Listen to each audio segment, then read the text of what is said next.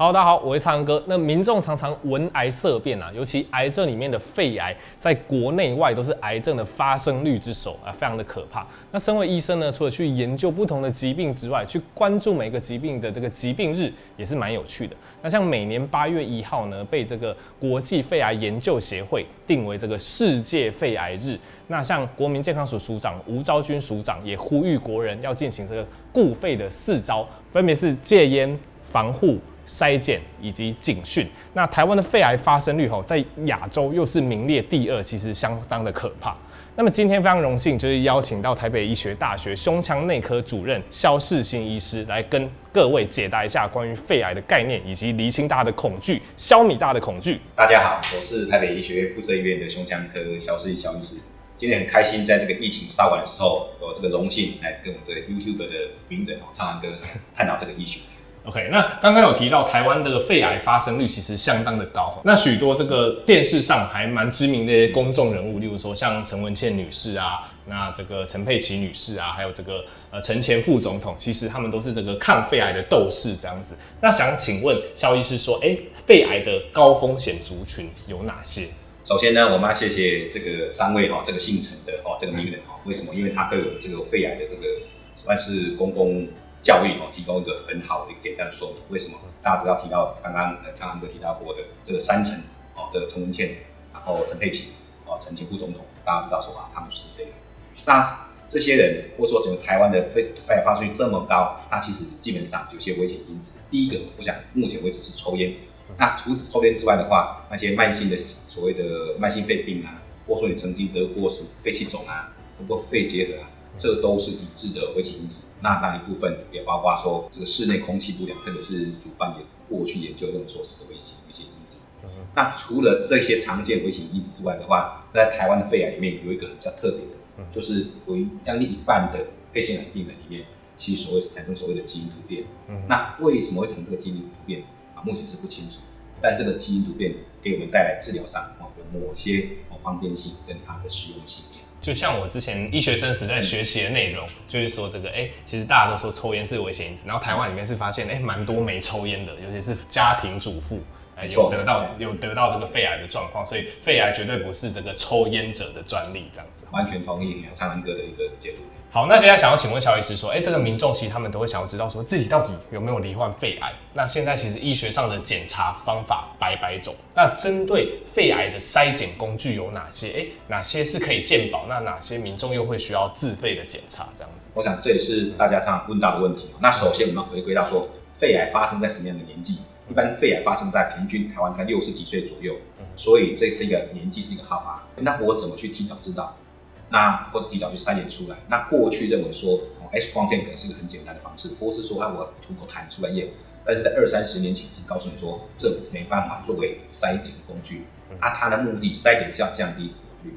那大概在十几年前，二零零三年的时候，这个美国曾举行大规模的一个研究，用所谓的低剂量的这个电脑断层，然后做大规模的筛检。那怎么样的病人适合筛检呢？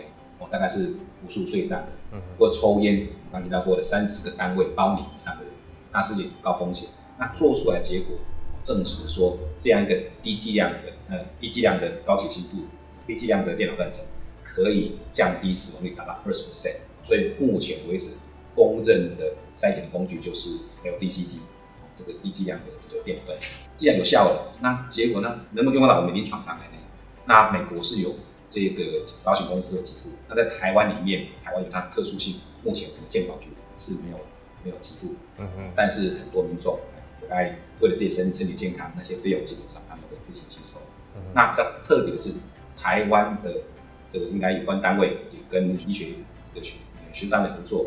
为什么？因为刚刚提到过的，台湾有一半以上的是不抽烟人口，嗯哼，那些不抽烟人口里面很多是这个妇女，所以台湾的所谓这个肺癌的筛检计划也是针对低抽烟量，那，有一点点家族史。然后回起进行大概两万的筛检，那目前的的结果可以陆续陆续出来。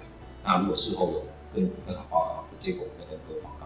OK，那刚刚萧医师提到，哎，其实现在这个低剂量电脑断层算是世界上筛检肺癌的主流。那这个民众如果例如说他去做了这个筛检，哎，结果哎真的发现胸部有病灶，那后来确诊是肺癌了。那肺癌的早期治疗有哪些？那是不是哎？早期肺癌我们把它切掉就没事了呢？那还是我们在做完手术之后，还是要搭配其他的治疗这样子？常常哥问的问题哦，就是哦，非常专业的问题，也是病人常问的问题。第一个，早期肺癌定义是能不能开刀？嗯，那所谓分所谓的第一期到第四期，那一般我们都会说第一期到第三期，不管你是 A 或是 B，我们认为就是早期。嗯，开刀是主要的的治疗模式。那开完刀后是不是就没事了？我们可以从过去的文献告诉你说，开完刀，你如果是第一期、第二期、第三期，其实有不同的复发率，一般平均说是五十，期别越晚的话，你复发率就会越越高。那所以说，开完刀后，通常医生会根据某些特性来建议说，要不要做一个术后的一个一个辅助性疗法。那为什么会术后会复发吗？医生不是说开干净了吗？嗯。那这基本上牵涉到我们目前的整个医疗水平。第一个，电脑断层，或是所谓的核磁共振，或是所谓的正负摄影，它侦测都有一定的局限性，所以有些是在它很小，所以你看不到。那第二个，在我们的肿瘤在在成长过程里面，血血流会带把肿瘤带到我们身体各处，所谓的循环肿瘤细胞，那这是无法侦测到的。那这些散播出去的种子，或是很小没有开刀的，它都有可能造成术后的复发。这也是告诉我们说，这个需要术后还要需要去加强。那加强的方式呢，就针对这些看不看不到的，哦，这个微小肿瘤去做做预防。那一般目前比较标准是做所谓的术后的化学药物治疗。那如果说开刀，开刀的淋巴结修转移的那个地方可以用加强的放射线治疗，然后合并化学治疗，这样就可以降低它复发率。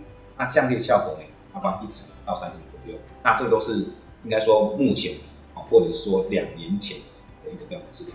那由于时代的进步，刚提到过这个有基因的问题，那目前的话，针对这个基因哦，有特别基因的这个病人，即术后他可以考虑所谓用标靶药物来降低他的术后发生。OK，那刚刚萧医师其实有提到，哎、有各种是在术后的一些辅助治疗。那现在我们表格这边有有列到这个化疗、放化疗，那以及标靶治疗这部分。那这部分就是请那个萧医师再跟我们稍微详细解释说，哎、那他们的差异，比如说他们的优点、他们的副作用，哎、他们的一些差异处主要是在哪边？这样。我看到苍蓝鸽主持人的这个板子，我是想把它接回去以后，再可以变微教哈，因为做的实在是蛮精彩。那化疗基本上就是把这个药物。哦，打到我们身体身体里面去，然后这个药物就随着全身去循环。所以刚刚提到过的，藏在骨头的、藏在其他地方看不到的癌细胞，就有机会被它杀死。但因为这不是一个所谓的针对性的治疗，所以你的好的细胞也会容易受伤。所以有的副作用掉头发啊，然后白血球受伤啊，然后产生败血症啊。不过幸运的是，这种术后的化疗，一般我们只执行三到四次，不是你一辈子的。那提到第二种呢，就是所谓的这个放化疗，就刚刚提到过的淋巴结如果有局部转移，或者说你开刀的时候，有时候那个开刀边缘没有完全的干净，或是你不到一公分，那这时候就会加强局部治疗，那就是做了一个放射性治疗。那放射治疗除了化疗作用的话，它的放疗地方就会造成局部的一个受伤。那这些基本上都算是短暂的，那疗程就跟刚刚提到过的差不多。那另外一个刚刚提到过的，这所谓的这标靶治疗。因为我们知道说，有一半的病人或是四成的病人，他是有基因的。那基因的用药的治疗，就是标靶治疗，过去是在第四期，或是说所谓的第三期不能开刀的病人里面，它的效果是大概远比所谓化疗好。但是前提条件就是你本身具要必须具备有这个基因的存在。那你因为这样子，所以过去的第四期也要做基因检查。那现在慢慢的，大家觉得说，这些早期的人是不是也把基因做出来？然后利用这个所谓的标靶药物，在术后用标靶药物来取代传统的这个化疗或是放化疗。那根据发表在这个美国新医学期刊这个连续两篇的报告，这样的治疗的话，可能对我们的术后的这个疾病的这个复发率，然后有不错的一个效果，这是一个蛮惊人的成就。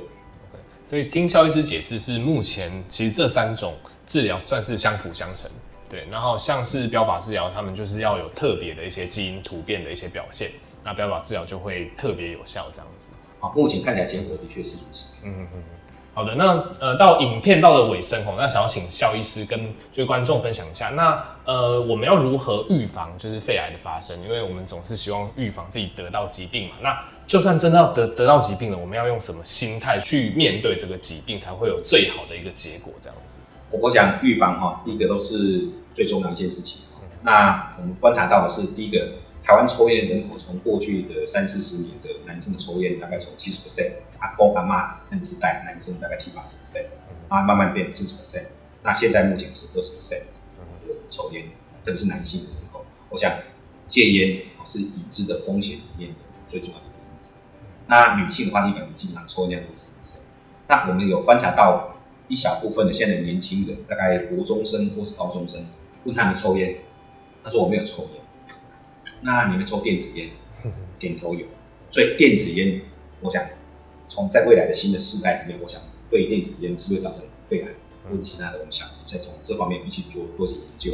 然后如果可以的话，也是建议年轻的呃的这些这些年轻人，不要随便去尝试这些电子烟。好，那至于其他的话，就是你得到了，如果你身体很健康，我想对这种检查或是疾病耐受度就很好，所以维持。健康的生活形态，我想是很重要的。那第三点，大家说空气污染的问题，或者室内这个烧煮油烟的问题，我想在室内里面会好维持很好的这个空气的品质，比如说换气量是足够的啦，常常开窗户啊，我想都都有帮忙。那万一你真的很不幸得到了，就像主持人举的例子里面，早一点发现，然后早一点跟沟，不要客气跟医生沟通，说你到底是第几期，然后你是不是有基因的突变。然后你是用什么样的治疗？我想大部分的状况下都会得到不错的。好，OK，那今天非常谢谢肖医师跟我们分享蛮多肺癌相关的知识啊，对我来讲也是知识 update 了很多，很多观念都在医学生时代的这样子。那其实因为呃我也是从做了一系列癌症系列，然后其实做到目前就是觉得对民众来讲，其实还是早期发现，就是可以选择早早期去筛检，就像我们今天讲到这个低剂量电脑断层，那早期发现之后，那真的去面对这个疾病，那寻求医疗上的协助，就不要说啊去逃避。然后就想说啊，我想要尝试别的方式。那通常你去跟医生沟通你的顾虑之后，你们都是可以互相沟通，然后得到一个最好的解答，然后得到一个最好的处理方式，让两边都会觉得啊，这就是对疾病最好的方式。这样子，完全同意这个主持人的解读，就是生病了哈，我想不是医生的事情，也不是只是病人的事情，甚至不只是家人的事情啊。我想是病人家属，然后医生可以做一个。当然，这沟通很多层面，包括治疗，然后包括说其他的。那在社会上，其实我们还有政府可以可以提供一部分的一个帮忙。嗯。对，尤其现在是医药科技越来越发达，就像我们今天提到的，有基因突变，还有特别的药物可以使用，这样子，那对于愈后的会相当有帮助。是的，那非常谢谢肖医师，那相信今天观众也学到很多。好的，那么我们这集就到这边了。那喜欢我的频道，记得订阅。好，那，那个我现在可以订阅了。OK，萧医师你就这边订阅按下去就可以了。好，谢谢。好，谢谢肖医师的支持。那我们就下集再见喽，拜拜。拜拜。